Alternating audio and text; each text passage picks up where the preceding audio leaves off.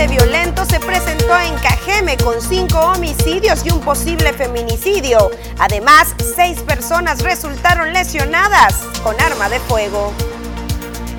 Guaymas se encuentra atemorizado ante el incremento de hechos violentos. Durante el fin de semana, 10 personas fueron ejecutadas, entre ellas un menor de edad. Podría calle de la Laguna del y llevar el nombre de José Manuel, joven que perdió la vida al intentar salvar a una mujer de las aguas el pasado jueves. Afectado se encuentra el sector de siembra de camarón de granja en Sonora por el tamaño pequeño que ha tenido la producción, afirman autoridades de sanidad acuícola. Además, en los deportes, listo el Festival de Cuadrangulares en el estadio de los Dodgers.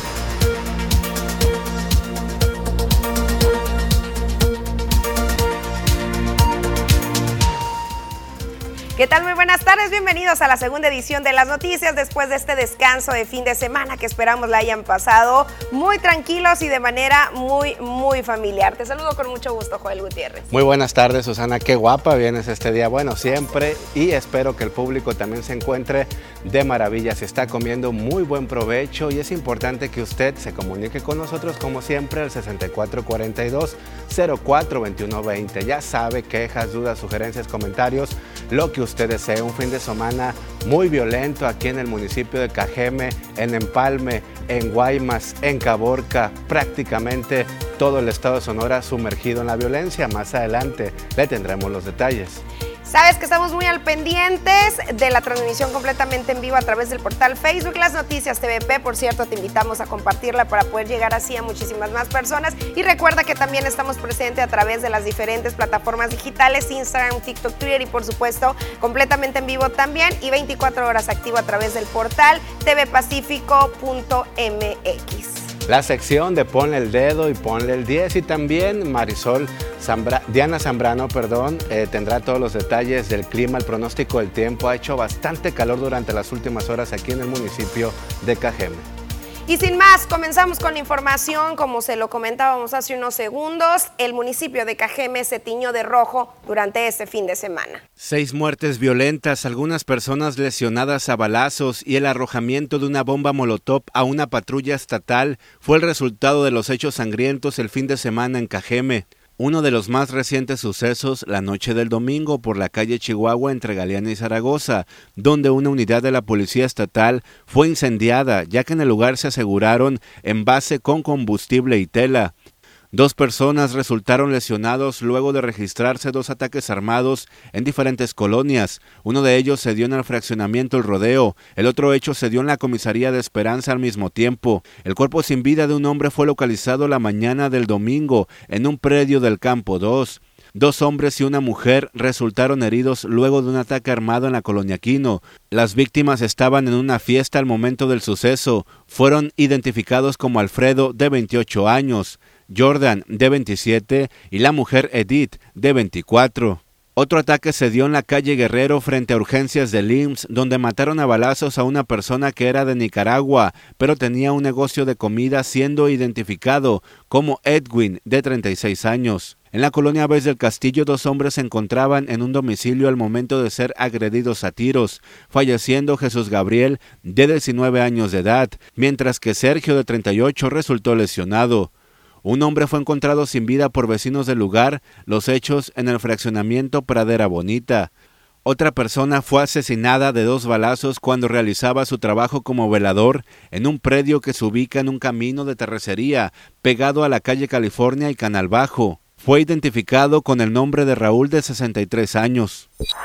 Bueno, así se encuentra la situación, la ola de violencia aquí en el municipio de Cajeme, lamentablemente, pero también dentro de estos hechos violentos que se registraron durante las últimas horas, una mujer fue hallada sin vida en una habitación de un motel la tarde de este domingo en el municipio de Cajeme. El personal que limpia habitaciones se percató de la fémina por lo que llamaron al número de emergencias. Se dijo extraoficialmente que presentaba signos de violencia, por lo que la agencia ministerial de investigación investigación criminal se hizo cargo de la escena. Personal de servicios periciales aseguró el cuerpo para investigar las causas de muerte. Por protocolo, la Fiscalía de Sonora inició la investigación como feminicidio.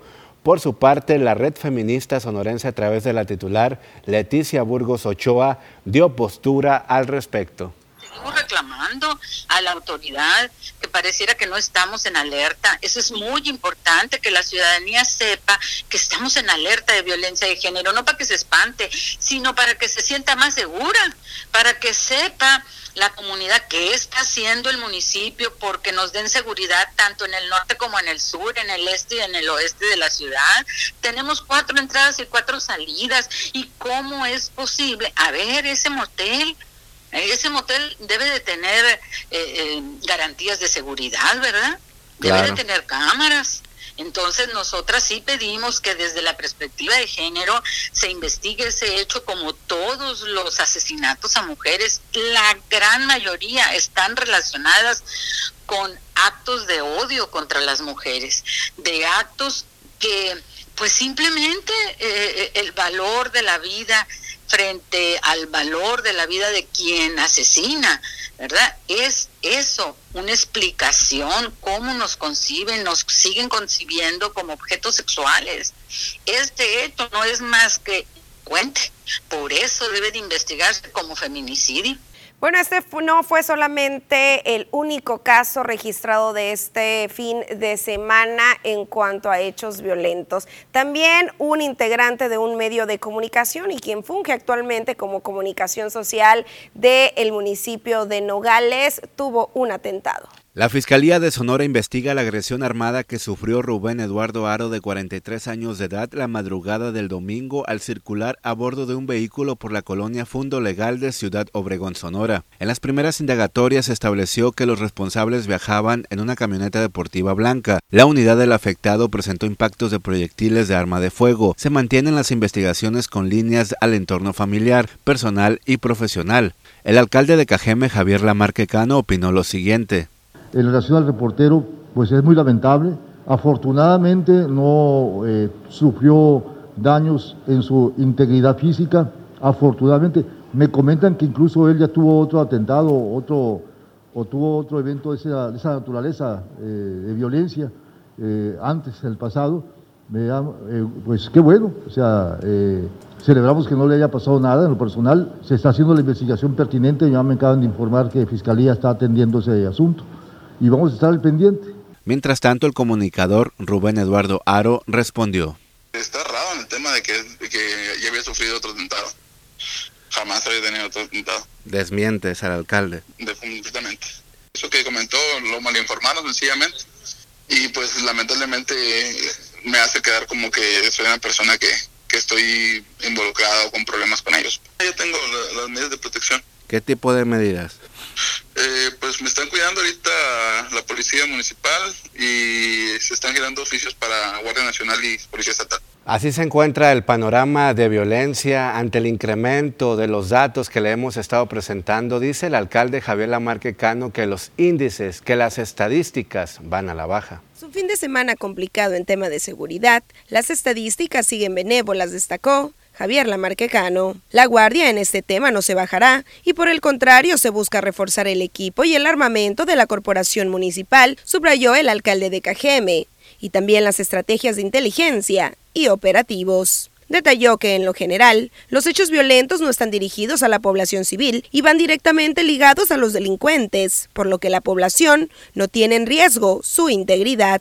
Eh, a pesar de estos picos de violencia, eh, sí traemos una disminución en lo general, si medimos la violencia en el primer semestre de este año respecto al año pasado, hay una disminución, eh, incluso bastante importante, bastante considerable. Hay lugares donde sí realmente es peligroso vivir, donde salir a la calle es un riesgo, porque, porque allí sí van directo contra la población civil. No quizás, en principio, a atentar contra su vida, pero sí a obligarla a que hagan lo que les pegue la gana, los delincuentes. Por su posición, la Marquecano debe mantener precauciones a través de los elementos de seguridad de compañía, reveló, mas no teme en sí por su seguridad. Ni me siento inseguro, ni he recibido amenazas, ni nada de eso. Sí, eh, te lo repito, y si tú estuvieras en mi posición seguramente lo entenderías mejor. Eh, por mi posición eh, tengo que cuidar tengo que mantener ciertas precauciones y no por mi gusto, te voy a decir, porque a mí no me gusta que me acompañe nadie. O sea, incluso prácticamente casi obligado, casi obligado, este, he aceptado ese tipo de apoyo, eh, que, es muy que es muy mínimo si lo comparamos con, el que han tenido otros eh, presidentes municipales. Me muevo prácticamente como cualquier ciudadano. Pues así el panorama, nos encantaría saber eh, justamente qué, cuál es esa percepción. Y justamente hablando hoy le cuestionaban al alcalde cuál era lo que él creía que iban a tener como resultado estas encuestas que están a punto de nueva cuenta de emitirse del INEGI en cuanto a la percepción que tiene la población con el tema de seguridad, que recordemos estamos por ahí en los primeros lugares donde la población tiene miedo de salir a las calles y siente la inseguridad dentro de su municipio. Ojalá cambie esta perspectiva por parte de la población, lo que siente, lo que piensa del municipio de Cajeme porque sabemos que los hechos violentos van a la alza. Ya la mayoría de las personas no quieren salir durante las noches porque no se sabe en dónde se va a presentar una balacera y los daños colaterales siempre suceden. Solamente, solamente durante el fin de semana en Cajeme, seis asesinatos y en Guaymas, por allá en San Carlos, hubo diez. Imagínate el grado la dificultad que tiene la población para poder emitir una postura de cómo se siente si se siente segura o insegura vivir en el estado de Sonora. Y esto es nada más en temas de homicidios. Recordemos que queramos o no, el tema de los asaltos, el tema de los robos, también nos inhibe el mantener una vida como la llevábamos antes. Es decir, tenemos que reducir horarios. Hemos visto como taxistas, como los diferentes integrantes de las plataformas digitales, repartidores de comida, los restaurantes, han tenido que modificar sus horarios. El transporte urbano ha tenido que modificar sus horarios y su área de trabajo. Es decir, ciertas colonias ya no entramos porque sabemos que nos van a atacar, porque sabemos que nos van a asaltar y esto no debería de estar sucediendo. Claro, porque entonces podemos decir que durante las noches la delincuencia está apoderada de nuestro municipio cuándo debería de ser apoderada por parte de la autoridad, la policía municipal y estatal, que con estos hechos que sucedieron es una burla, una patrulla de la policía estatal, le aventaron una bomba molotov ficticia, o sea, ¿cómo pueden suceder este tipo de hechos? Y en un lugar, Susana, y público, en la calle Chihuahua, entre Galeana y Zaragoza, donde supuestamente están hospedados más de 200 elementos de la Guardia Nacional, ¿cómo se puede burlar la delincuencia de la autoridad? Más que una burla, yo noto un mensaje claro por parte del crimen organizado, por parte del vandalismo, para dejar en evidencia la falta de equipo, la falta de respuesta, la falta de estrategia que hay por parte de los diferentes gobiernos. Pero usted tiene la última palabra y por supuesto aquí la queremos conocer. Y vamos a estar muy al pendiente, ya tenemos reacciones por parte del gobernador de Sonora, por parte del presidente de la República sobre esta reciente detención, Susana, que se viralizó, este comentario y esta información que hicimos aquí de primera mano en las noticias TV sobre la detención de Caro Quintero. Hay mucha temor, mucha incertidumbre entre la población, sobre todo de Caborca, donde él tenía el mayor mando en ese lugar. ¿Qué es lo que va a suceder durante estas próximas fechas? Toda esta información después de la pausa comercial.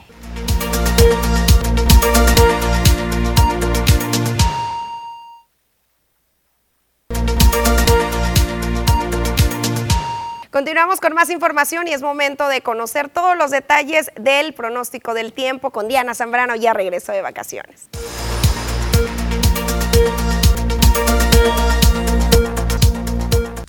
Hola, ¿qué tal? Y buenas tardes. Gracias por seguir acompañándonos. En este lunes comenzamos una nueva semana y nosotros estamos listos con el reporte meteorológico, primeramente para conocer algunos fenómenos que nos afectan actualmente. Y comenzamos con el huracán Estel, el cual el día de hoy todavía se encuentra como huracán categoría 1, desplazándose sobre el sur de la península de Baja California, llevando una velocidad de 22 kilómetros por hora.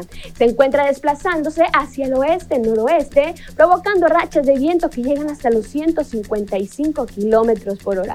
Estará provocando fuertes lluvias para algunos estados como Guanajuato, Nayarit, Jalisco, Sinaloa, incluso para el estado de Sonora. Nos vamos ahora a conocer las temperaturas actuales en algunos puntos importantes del país. Y comenzamos como siempre en la frontera en Tijuana. El día de hoy tenemos una condición de cielo soleada con 25 grados y en La Paz se mantiene mayormente nublado con 34 24 grados, Guadalajara con 22, Acapulco nublado con 30 y en Oaxaca aquí tenemos condición de cielo mayormente nublada con 27 grados centígrados. Nos vamos ahora a conocer las temperaturas actuales aquí en nuestro estado, en Sonora, y qué tenemos para el resto de la semana, comenzando en el sector de Navojoa. Actualmente se mantiene mayormente nublado y se mantiene la misma condición de cielo a partir del día miércoles. La máxima que llega hasta los 39 grados centígrados, esto en el sector de Navojoa. Para Ciudad Obregón actualmente se registran 39 grados. Igual todavía tenemos máximas muy calurosas que llegan hasta los 41 grados centígrados. Para este fin de semana se prevén tormentas eléctricas con lluvias y las mínimas que se prevén entre los 27 hasta llegar a los 29 grados en Ciudad Obregón. Y para Guaymas actualmente tenemos condición de cielo mayormente nublada y se mantiene esta misma condición para miércoles y jueves. La máxima que varía entre los 34 y los 37 grados centígrados en el sector de Guaymas. Para finalizar en Hermosillo, la capital de Sonora, aquí también tenemos una semana que se mantiene mayormente nublada, la máxima que llega hasta los 41 grados centígrados en la capital de Sonora. Respecto a la fase lunar, mantenemos aún la luna nueva, la salida de la luna a las 23 horas con 18 minutos, la puesta de la luna a las 11 horas con 51 minutos, la salida del sol a las 5 de la mañana con 36 minutos y para finalizar, la puesta del sol a las 19 horas con 23 minutos. Hasta aquí el reporte meteorológico, espero que tengan una excelente tarde. Es momento de pasar una pequeñísima pausa comercial, pero regresamos de manera inmediata.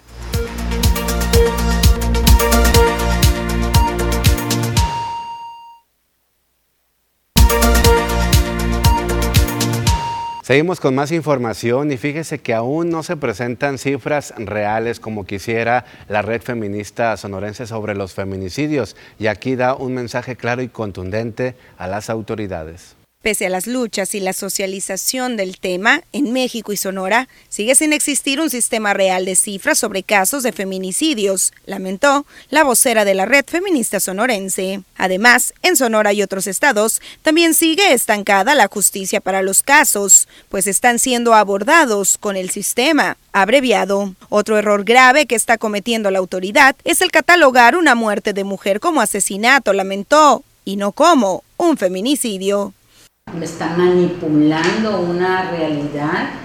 Recientemente tuvimos la semana pasada cuatro incidentes de asesinatos a mujeres y muy pronta la Fiscalía General de Justicia a tres de esos los calificó de feminicidios. Nosotras esperamos que todos los hechos por el hecho de ser mujeres sean calificados como feminicidios y que no se utilice el sistema de, eh, de, abreviado, eh, de lo que es el sistema abreviado para, para aplicar justicia, porque lo único que se hace en este caso es perder de vista lo que ha significado haber logrado que se tipifique el feminicidio. Una pena por feminicidio marca un mínimo de 40 años y un máximo de 70, expuso, y en hechos conocidos se han emitido apenas 16 años, principalmente cuando el delincuente está confeso. Los procesos abreviados no tienen por qué aplicarse en casos de feminicidios cuando lo que se busca es mandar también un mensaje a la comunidad de que no deben de repetirse estos actos de privar de la vida a una mujer por el hecho de ser mujeres. Son los estados de Sinaloa, Colima y Nayarit, otros más, donde también se usa este sistema, recalcó, que deja penas muy mínimas a las justas en un caso de feminicidio. Pues ahí está este llamado por parte de la red feminista sonorense y otros colectivos a nivel República Mexicana hacia la autoridad pues por supuesto le estaremos dando seguimiento. Mientras tanto pasamos a Guaymas y a San Carlos, donde en las últimas semanas se ha colocado de nueva cuenta sobre el mapa, pero no por sus bellezas, sino por el número de asesinatos.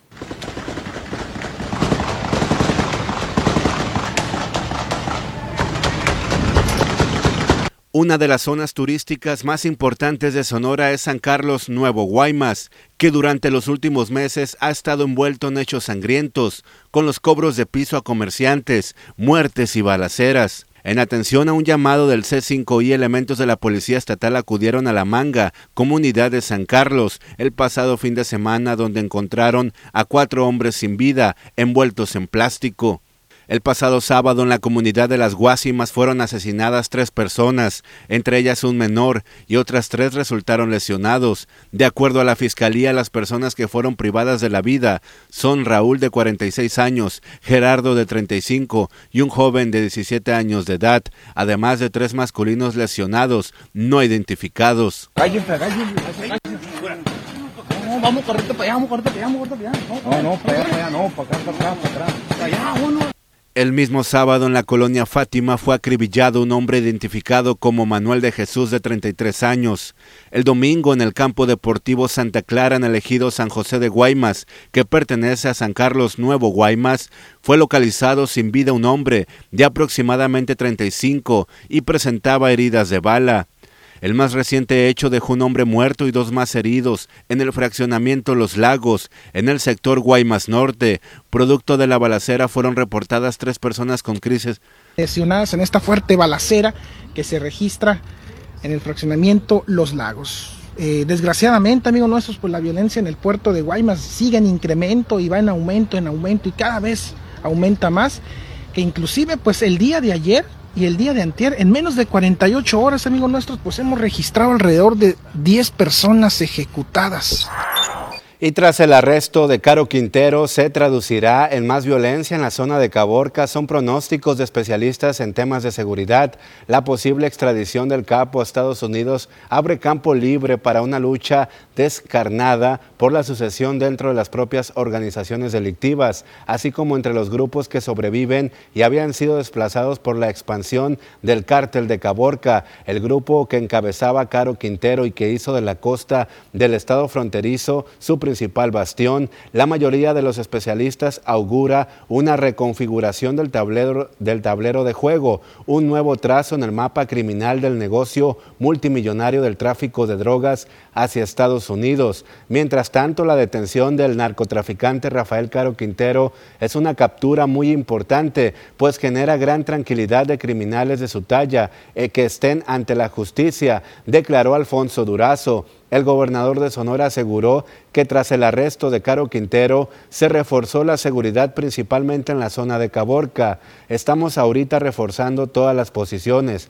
todos los espacios, particularmente aquellos donde tuvo una participación criminal más activa, la zona de Caborca, esa región en particular, pero estos nunca descansan. Tenemos presencia en todo el estado. No nos fue bien este fin de semana, pero estamos sobre estos criminales, expresó el mandatario estatal. Respecto a los hechos violentos de este sábado en San Carlos, donde la Fiscalía de Justicia del Estado informó sobre el hallazgo de cuatro hombres sin vida en la localidad pesquera de La Manga, el gobernador del estado dijo, estamos ahí reforzando de inmediato la seguridad y duplicando la capacidad de investigación que tiene la Fiscalía para dar con los responsables, efectos secundarios de la captura de Caro Quintero. Siempre hay disputas, disputas en las organizaciones criminales por no tomar liderazgo de ellas. Nosotros estamos atentos y reforzando de manera muy particular todos los espacios y las regiones del Estado, pero lo más importante es que podría desembocar en una menor violencia en el Estado. Es lo que señaló el gobernador Alfonso Durazo Montaño sobre estos hechos delictivos durante las últimas horas en el Estado de Sonora. Vamos a una pausa, regresamos.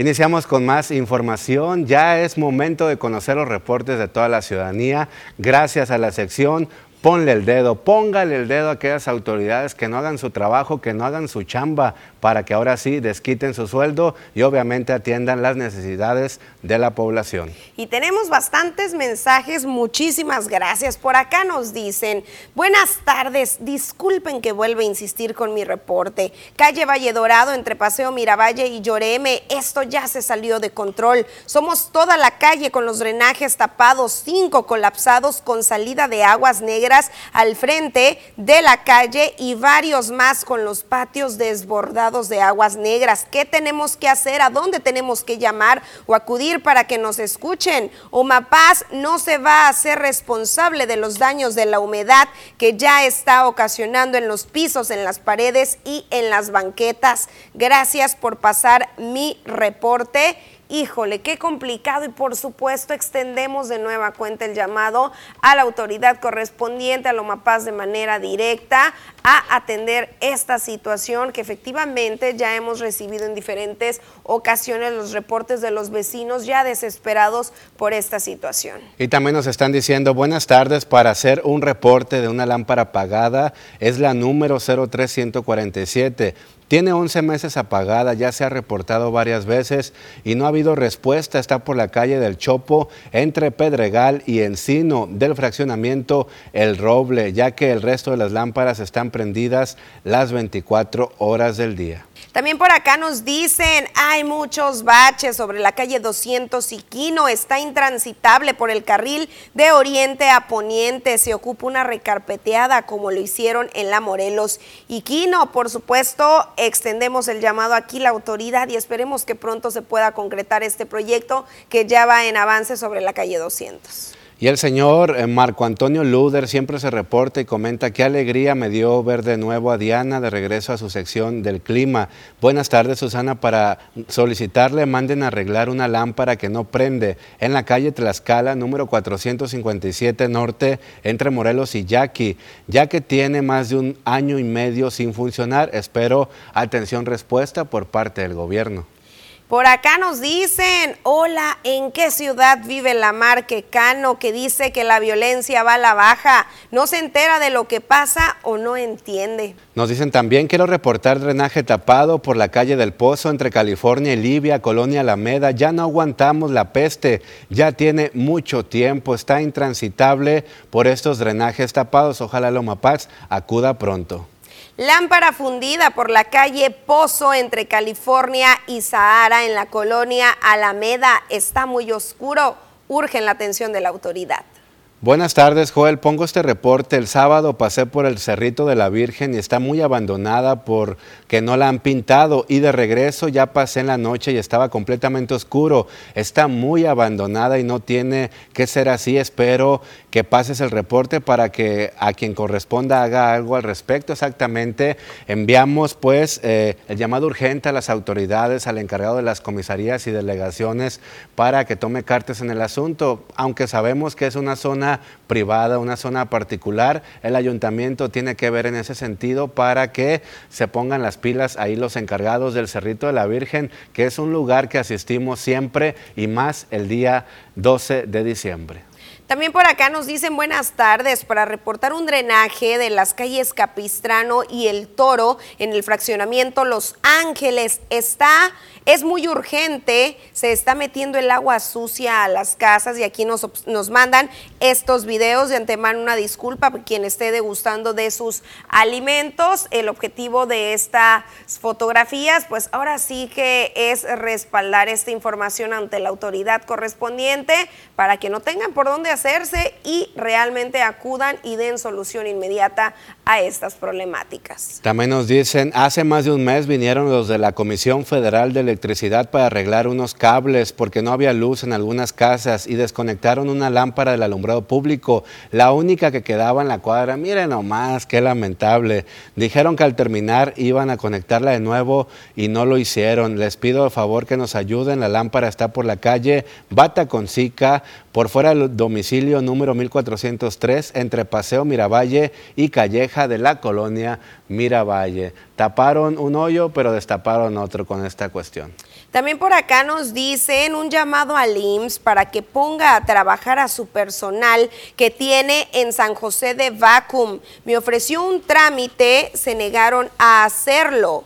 Me enviaron a Vacuum, estuve casi un mes sordo también me negaron la atención. Tuve que recurrir a atención particular. Si tienes algún dato en específico, te lo agradeceríamos mucho para canalizarlo al IMSS, que seguramente nos están observando y siempre están muy atentos para eh, pues intermediar aquí en las problemáticas o en las quejas que usted nos expone. Es momento de una pequeña pausa comercial.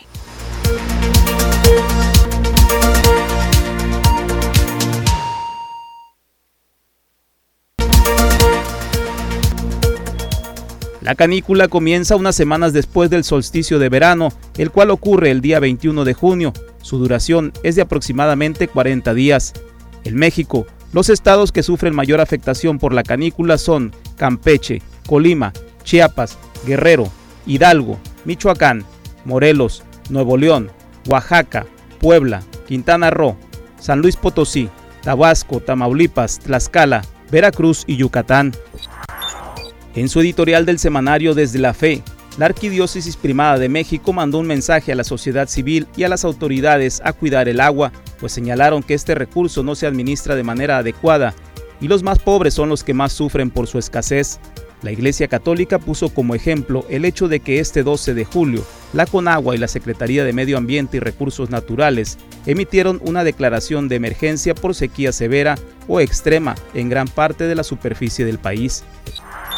Ricardo Anaya, ex candidato presidencial del PAN, afirmó que en México tenemos un presidente esquizofrénico y explicó que el término se aplica a esa manía de los que no arreglan nada, pero para todo tienen un buen pretexto.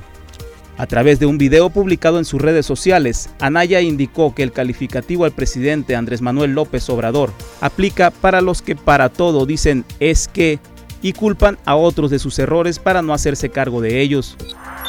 Andrés Manuel López Obrador aseguró que su gobierno no es de empresarios y él no es pelele ni empleado de ellos, como ocurría antes, cuando hasta contrataban a los expresidentes y el gobierno era un comité al servicio de grupos de interés creados. Esto al rechazar una caricatura que fue retuiteada por el expresidente Felipe Calderón en las redes sociales, donde se señala que antes los empresarios se oponían a los presidentes y ahora se le arrastran. Y con información estatal en San Luis Río Colorado, la Mesa Estatal de Seguridad informó que agentes de la Fiscalía General de la República en ejecución en una acción de cateo aseguraron diversas armas, miles de bolsas con presuntas sustancias ilícitas, tres vehículos y un inmueble en San Luis Río Colorado. Durante la noche de este sábado, elementos de la Policía Federal, Ministerial y peritos especializados en química y balística cumplimentaron orden de cateo en un inmueble ubicado en la calle Avenida Zaragoza de la colonia Burócrata, en donde se encontró un fusil calibre 7.62 por 39 milímetros, un arma de fuego tipo fusil calibre .223, un arma de fuego tipo carabina calibre 30, así como más de 80, 800 cartuchos de diferentes calibres. Asimismo aseguraron una granada de fragmentación tres vehículos y ocho mil bolsas de plástico transparente que contenían diversas sustancias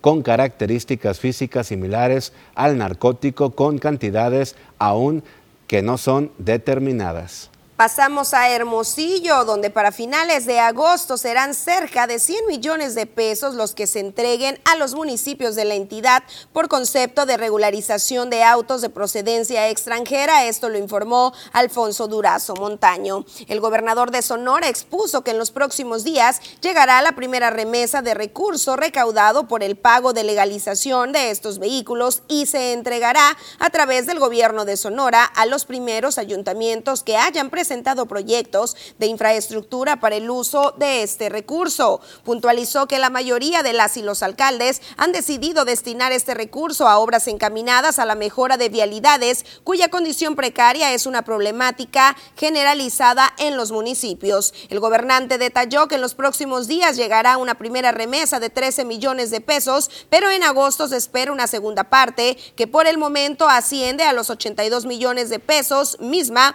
que podrá crecer más acorde al avance de la regularización. Por último, en mandatario aseveró que este beneficio decretado por el presidente Andrés Manuel López Obrador fue pensado para garantizar el patrimonio de las familias mexicanas. Y en los operativos de seguridad que realizó en una semana la Policía Estatal de Seguridad Pública en zona se logró la detención de 50 personas y la incautación de armas de fuego, cartuchos y sustancias prohibidas. Las acciones de seguridad que implementaron agentes de la PESP desde el lunes 11 al domingo 17 de julio generaron aseguramientos en la ciudad de Hermosillo, Cajeme, Empalme, Caborca, Santa Ana, General Plutarco Elías Calles, Benjamín Gil, Magdalena y San Luis Río Colorado. Durante estos días se mantuvo la presencia operativa en zonas focalizadas en coordinación con los tres niveles de gobierno para dar atención a las denuncias. Cuatro armas de fuego y 100 cartuchos de diferentes calibres fueron incautados. Contra el narcomenudeo, la policía estatal registró en la semana el aseguramiento de lo equivalente a 2.034 dosis de sustancias prohibidas con características físicas y similares al narcótico. Además, en seguimiento a denuncias ciudadanas y con apoyo de tecnología se logró identificar y recuperar un total de cinco vehículos con reporte de robo, los cuales quedaron a disposición del Ministerio Público. Es momento ahora de pasar a la información internacional. Europa Occidental se ha convertido en un foco rojo mundial de las olas de calor en las últimas cuatro décadas, con eventos que aumentan en frecuencia e intensidad acumulada. De acuerdo con un estudio de la revista Nature, señala que identificaron a Europa como un punto de olas de calor que registra tendencias en aumento que son entre tres y cuatro veces más rápidas que las del resto de las latitudes del norte en los últimos 42 años.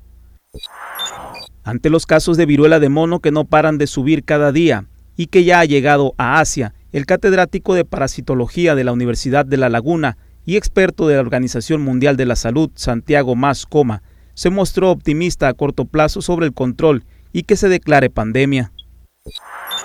La Comisión Europea firmó un memorando de entendimiento con Azerbaiyán para duplicar las importaciones de gas natural azerí hasta un mínimo de 20 mil millones de metros cúbicos al año de aquí a 2027. Miles de turistas quedan varados en Ciudad del Sur de China por brote de COVID-19 luego de que el sábado China registrara el mayor número de casos de coronavirus desde mayo pasado. El gobierno impuso confinamiento para millones de personas, incluyendo miles de turistas que se encontraban de paseo en una ciudad del sur. Los afectados son más de 2.000 turistas que se encontraban en la ciudad de Beihai. El Papa Francisco dijo que su visita a Canadá, donde se reunirá con indígenas que sufrieron abusos en internados católicos, será una peregrinación penitencial. Se espera que el pontífice aproveche su visita del 24 al 30 de julio para reiterar las disculpas que presentó a delegaciones canadienses que visitaron el Vaticano en abril pasado.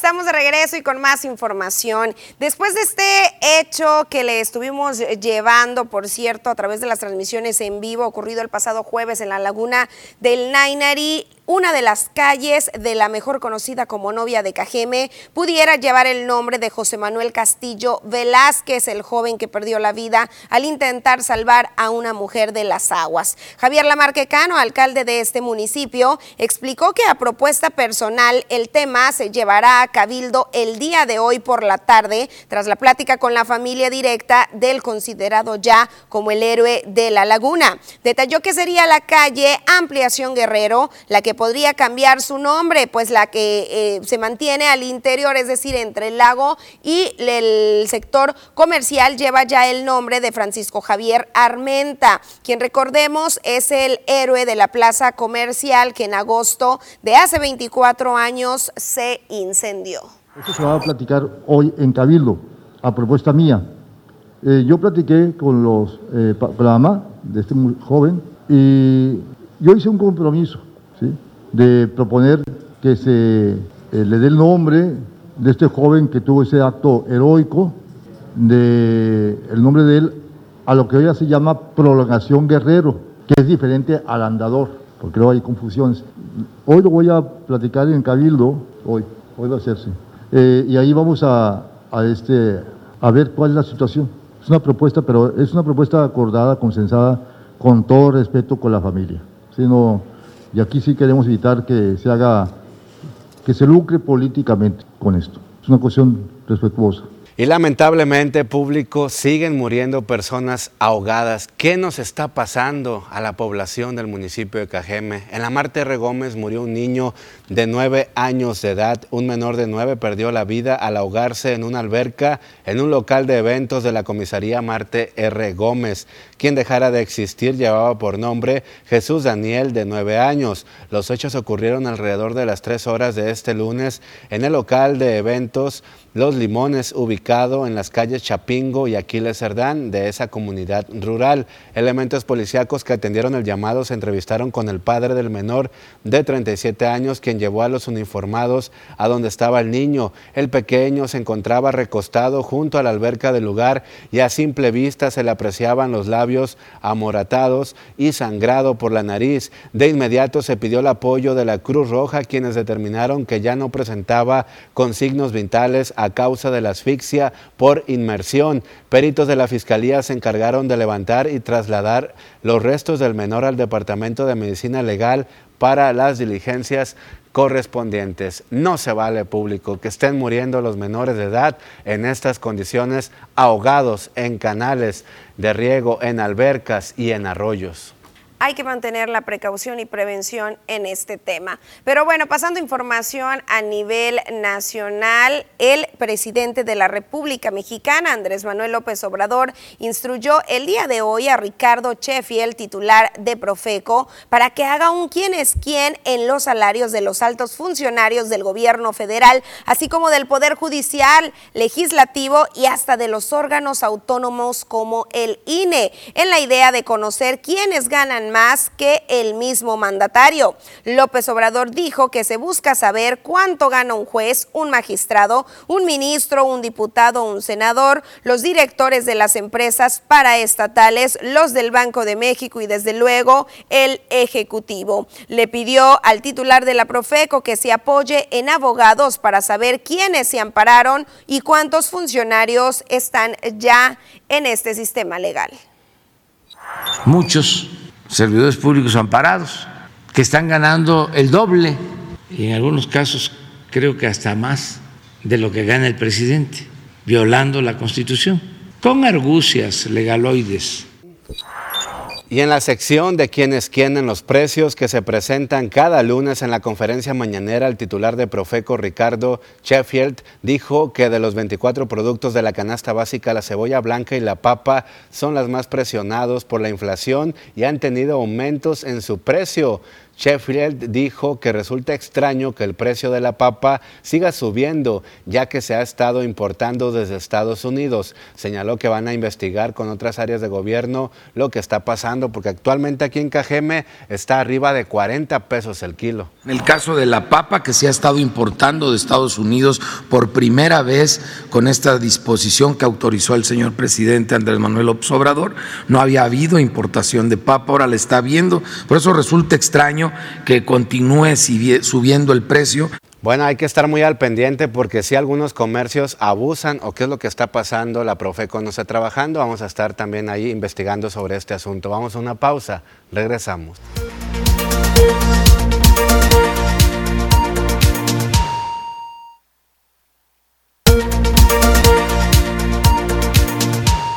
Estamos de regreso y con información de índole nacional. Y es que después de la detención del presunto narcotraficante Rafael Caro Quintero, este busca evadir su extradición a los Estados Unidos. El presunto narcotraficante Rafael Caro Quintero, detenido el pasado viernes en Sinaloa, busca evadir la extradición a Estados Unidos a través de su defensa que solicitó a las instancias correspondientes una serie de amparos. En su conferencia de este lunes, el presidente de México, Andrés Manuel López Obrador, señaló que las autoridades correspondientes harán lo necesario para desarrollar el proceso. Recordó que Caro Quintero salió libre por una argucia legal y deberá enfrentar el proceso pendiente en México y advirtió que la extradición pudiera tardar. Se están tramitando y las autoridades están respondiendo a jueces, tanto la Fiscalía como la Secretaría de Marina, pero sí este, se está pidiendo la protección del señor Caro Quintero mediante el recurso de amparo. Entonces se está viendo el proceso se va a actuar, desde luego, como siempre, de manera legal. Negó de manera categórica que la DEA haya tenido injerencia directa en la detención de Caro Quintero, así que como que esto fuera un acuerdo con Estados Unidos en su reciente encuentro con el presidente Joe Biden o la vicepresidenta Kamala Harris. Advirtió que esos tiempos de sumisión ya se terminaron.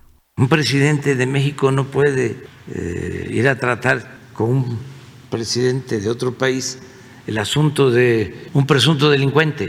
Eso a lo mejor lo hacían antes, nosotros no. Aquí eh, hay la decisión de que se haga valer un auténtico Estado de Derecho. Adelantó que se realizará una investigación a fondo respecto al accidente aéreo ocurrido en Ahome, donde murieron 14 marinos, mismos que habían participado en el apoyo al operativo de la detención de Caro Quintero. Señaló López Obrador que los marinos recibieron los honores correspondientes tras morir en el cumplimiento de su deber. La caja de voz, de datos que se maneja en helicópteros y en aviones ya va a ser enviada, si no es que ya lo hicieron ayer, a eh, la fábrica de los helicópteros o la fábrica de este helicóptero. Y precisamente la Marina descartó el atentado del helicóptero Black Hawk que participó en el operativo de la detención del presunto narcotraficante Rafael Caro Quintero. La aeronave se accidentó el pasado viernes en Sinaloa no fue derribado, sino que el suceso fue un accidente dejando 14 muertos y un elemento herido, confirmaron autoridades mexicanas al periódico El Universal. El presidente de México, Andrés Manuel López Obrador, dijo que la aeronave estaba cumpliendo la misión de respaldar a quienes ejecutaron la orden de aprehensión en contra de Rafael Caro Quintero. Tras este hecho se implementó una comisión investigadora para esclarecer lo ocurrido. Bueno, justamente siguiendo con este tema, un juez federal mexicano otorgó un amparo al capo Rafael Caro Quintero, detenido el pasado viernes para evitar su extradición a los Estados Unidos, según resoluciones judiciales disponibles este lunes. El juzgado séptimo de distrito de amparo en materia penal en el estado de Jalisco atendió la demanda presentada por Beatriz Angélica Caro Quintero, hermana del narcotraficante, para evitar la deportación expulsión del país del capo preso desde el viernes en el penal El Altiplano en el Estado de México. La hermana, de acuerdo con el expediente, argumentó que el traslado a Estados Unidos, donde es el capo más buscado por la agencia antidrogas DEA por sus siglas en inglés, ocurriría sin que se haya seguido el procedimiento de extradición correspondiente de acuerdo al Tratado de Extradición entre México y Estados Unidos de América. El capo mexicano es el más buscado por la DEA de Estados Unidos por ser el presunto responsable del asesinato de su agente Enrique Kiki Camarena en 1985. Fundador del cártel de Guadalajara, Caro Quintero fue uno de los principales capos en la década de 1980 y de los primeros en enviar droga a gran escala a Estados Unidos. Nacido el 3 de octubre de 1952 en el estado mexicano de Sinaloa, cuna de los grandes capos mexicanos. Caro Quintero amasó una gran fortuna y fundó su cártel junto con Miguel Ángel Félix Gallardo y Ernesto Fonseca Carrillo, alias Doneto. La DEA ofrecía 20 millones de dólares por su captura, la cifra más elevada ofrecida por el arresto de un fugitivo por parte de la agencia antidrogas. Muy bien, público, y hablando precisamente de este helicóptero que cayó allá en Sinaloa el pasado viernes, pues sucedió algo similar, pero se trata de un avión que aterrizó de emergencia en Hermosillo por posible suicidio de pasajero. Un vuelo que se dirigía de Tijuana a Monterrey aterrizó de emergencia en el aeropuerto internacional de la capital del estado debido a un intento de suicidio de uno de los pasajeros, confirma comunicación de la Agencia Federal de Aviación Civil. El vuelo 4081 de la aerolínea Viva Aerobús, que aterrizó para atender la emergencia, solicitó de inmediato apoyo del aeropuerto local, mismo que colaboró en trasladar a la persona afectada a un hospital de la ciudad. Afortunadamente no sucedieron, pues no cumplió lo cometido, lo que intentaba hacer esta persona y qué bueno que se puso a salvo a los demás pasajeros. Es momento de ir a una pausa. Regresamos.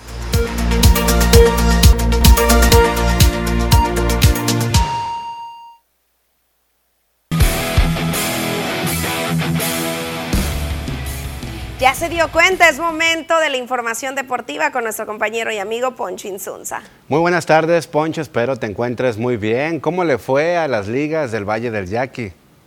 ¿Qué tal, Joel? Susana, un placer saludarles. Buenas tardes para ustedes y para nuestros amigos televidentes y a quienes nos ven a través de redes sociales y la página de internet www.tvpacifico.mx. Pues bueno, hay novedades en la Liga José Julián Quiroz y es que en el Valle del Yaqui hubo sorpresa. Los Rockies de la Noria vencieron a los Cachos en el inicio de la postemporada. Vaya eh, sorpresa porque los Cachos venían jugando bastante bien, cerraron muy bien la temporada. Por ahí los últimos dos partidos realmente no fueron bastante buenos, sin embargo hicieron un gran torneo en la fase regular, pero la postemporada sufrieron un revés importante en los dos primeros encuentros. La serie va a retornar al campo 16 el próximo domingo. Mucha información de carácter también de béisbol en cuanto a mexicanos en grandes ligas. Hoy va a celebrarse el Festival de Cuadrangulares previo al Juego de Estrellas como es tradición en cada año. Hay que recordar que siempre un día antes del Juego de Estrellas se celebra el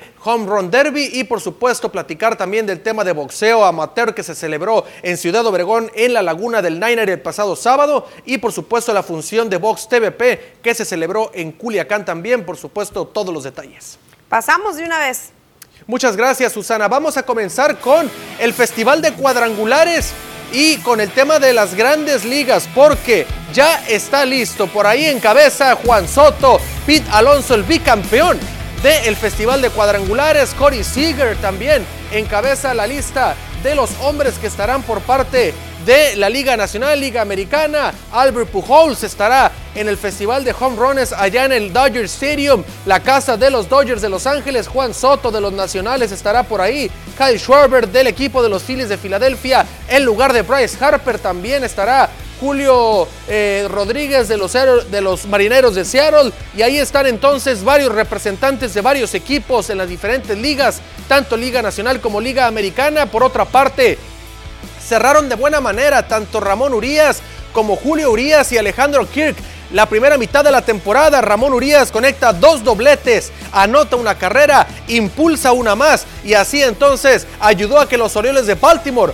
derrotaran al conjunto de las mantarrayas de Tampa Bay en el Tropicana Field allá en San Petersburgo, Florida. Ahí va a todo galope el señor Ramón Urias y así conseguía ese valioso doblete. Por otra parte, también Julio Urias, uno, dos, y tres y así nos podemos ir en tándara húngara porque la, este hombre con ocho chocolates ahí recetados a la ofensiva del equipo de los Angelinos de Los Ángeles 8 chocolates y consigue su octava victoria de la temporada. El Culichi, que si bien es cierto no lleva el mejor récord pese al 2021, la verdad es que ha mejorado muchísimo, ya bajó su efectividad por debajo del 3.00 y se llevó la victoria. Por otra parte, otro que cerró de gran manera fue Alejandro Kirk y es que el noveno en el orden en el juego de estrellas por parte de la Liga Americana estará entonces ahí en ese juego de estrellas y conectó su decimoprimer cuadrangular se llevó por delante a Vladimir Guerrero Jr. para darle la ventaja y también la victoria al equipo de los Azulejos de Toronto,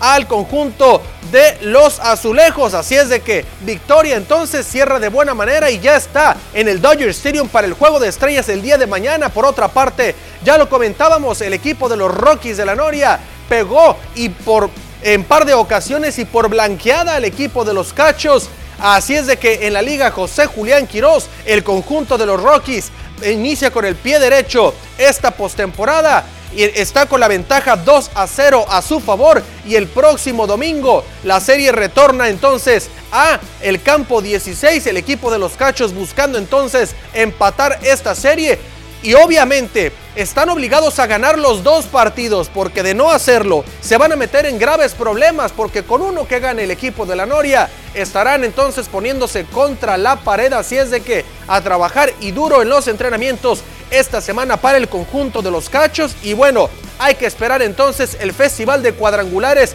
el día de hoy en punto de las 5 de la tarde, hora de Sonora, 6 de la tarde, hora de Sinaloa y 7 hora del centro de México. Continuamos con información, vamos ahora al box amateur y es que se llevó a cabo el acabó con éxito el torneo de box Forjando Campeones 2022 en la Laguna del Nainari el pasado sábado y es que varios pugilistas jóvenes cajemenses que buscan ser las nuevas caras del boxeo más adelante a nivel profesional. Se vieron las caras muchos de ellos en diferentes pesos, por supuesto, en el ring que se, que se colocó por allá en la laguna del Nainery. Y bueno, todos los pequeños o los jóvenes que buscaban entonces eh, destacar en esta categoría, pues bueno, tuvieron la oportunidad. Por otra parte, culminó con éxito también la función de Box TVP en Culiacán con una pelea bastante, pero bastante buena. Esta precisamente de Francisco Martínez contra Ismael Soto, que fue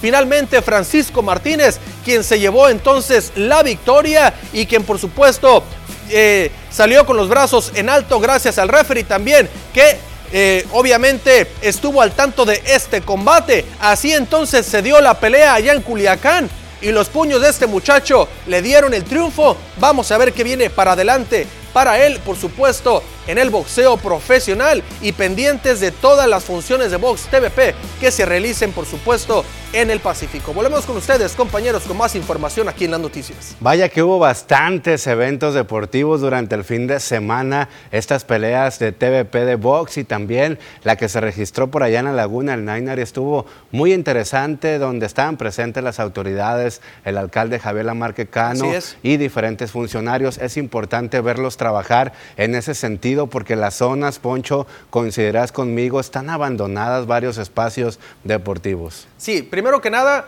abandono en los espacios deportivos, Joel. Eh, se han quejado mucho los deportistas en ese sentido, que se roban eh, los tableros de básquetbol, se roban también eh, el zacate artificial en algunas canchas, están en abandono muchas de ellas y bueno, en, otro, en otras cuestiones de ahora que lo mencionas, también hacer un llamado a las autoridades en cuanto al tema del deporte local, de que haya un poco más de recursos, ¿no? Para apoyar a estos deportistas que viajan en, dentro del estado, ya sea a Caborca, a Sonoita, que buscan, y los vemos en las calles pidiendo apoyo ya que dicen que por parte de las autoridades del Instituto del Deporte de Cajeme no hay los recursos para apoyarlos en las salidas, entonces hay que apoyarlos y hacer ese llamado a las autoridades.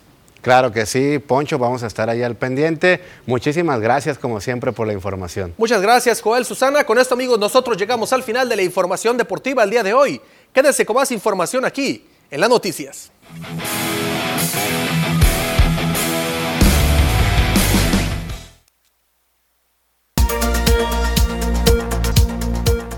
Hola, ¿qué tal y buenas tardes? Gracias por seguir acompañándonos. El día de hoy platicaremos sobre un fenómeno que sucedió recientemente en las playas de Tamaulipas. Hoy platicaremos sobre el fenómeno de la nube cinturón. Comenzaremos platicando sobre qué es. Esta es un tipo de nube la cual está asociada a tormentas fuertes en algunas regiones y también es conocida como nube de arco. Consta de la combinación de aire cálido y húmedo la cual toma una forma en espiral que se eleva por los aires de manera aleatoria. De hecho, este fenómeno es considerado poco común y algunas de sus consecuencias son las fuertes lluvias, así como las fuertes tormentas eléctricas o posible caída de granizo en algunas ocasiones. Y como dato curioso, normalmente suele originarse a unos 2 kilómetros de altura sobre el nivel del mar. Es por eso que se da ese gran impacto visual. Los invito a seguir acompañándonos durante nuestra programación.